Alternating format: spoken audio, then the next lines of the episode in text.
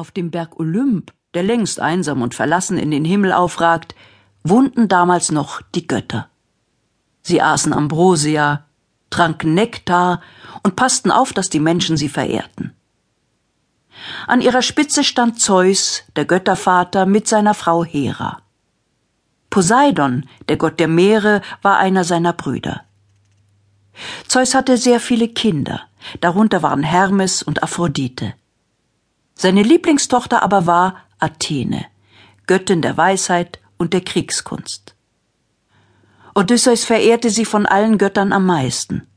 Er ließ Athene prächtige Tempel bauen, und sie wurde seine Schutzgöttin. Odysseus war schnell und sehr stark, und wegen seines scharfen Verstandes nannte man ihn auch den schlauen Odysseus.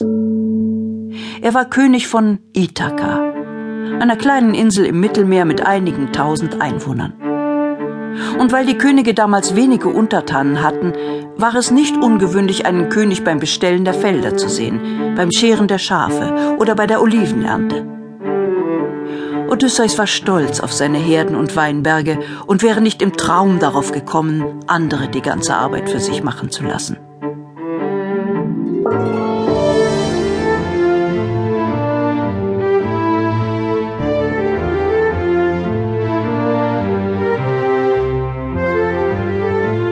Die Abenteuer des Odysseus von Dimitar Inkiev.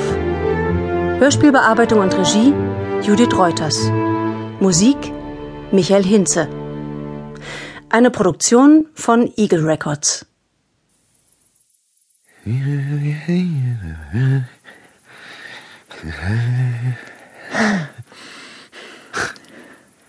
Menelaos ist mit einem prächtigen Schiff auf dem Weg zu uns. Nun ist es also soweit. Es heißt, er hat schon eine große Kriegsflotte zusammen.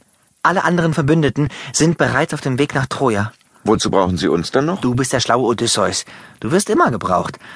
War das treue Bündnis für Menelaos nicht sogar deine Idee? Und ich verfluche diesen Einfall. Hätte ich doch bloß meinen Mund gehalten. Aber damit hast du Mord und Totschlag verhindert. Mag sein. Trotzdem will ich Penelope nicht mit dem Baby allein lassen. Telemachos ist mein erster Sohn. Unser erstes Kind überhaupt. Heißt das, wir bleiben hier? Ich kann meinen Eid nicht brechen. Ich, ich will nicht fahren. Aber ich muss, verstehst du, LP nur, ich will ganz und gar nicht. Aber ich muss eben trotzdem. Also, geh schon und verkünde die Nachricht.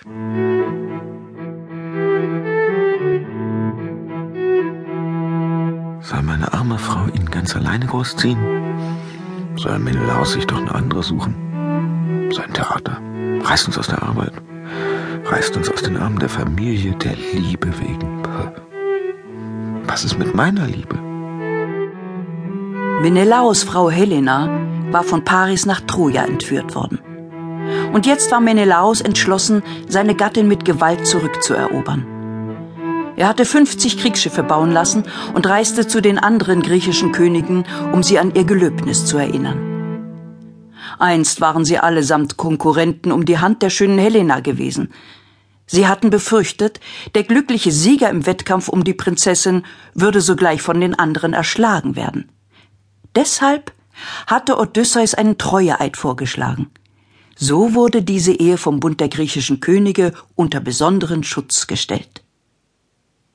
Und auch Odysseus, mochte er so viel schimpfen, wie er wollte, stach mit zwölf Kriegsschiffen in See und fuhr nach Troja. In den Nächten, wenn selbst der Wind schlief und die Ruderer das Schiff langsam und beständig durchs Wasser zogen, saß Odysseus mit den treuesten seiner treuen Gefährten zusammen. Mit Eurylochos, einem wilden und starken Kämpfer, mit Polites, seinem Steuermann, der für seine Gutmütigkeit bekannt war, und mit Elpenor, dem Jüngsten an Bord.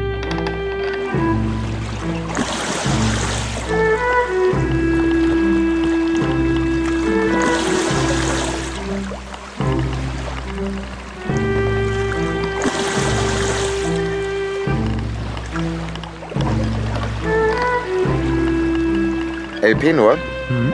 du bist unerfahren, aber doch schon klug. Also sag mir bei allen Göttern, wie kann es richtig sein, für den Streit um eine Frau einen Krieg zu entfachen? Ist doch ganz einfach. Es geht nicht um die schöne Helena, sondern um die Ehre. Stimmt doch, Eurylochos. Ganz richtig, mein Junge.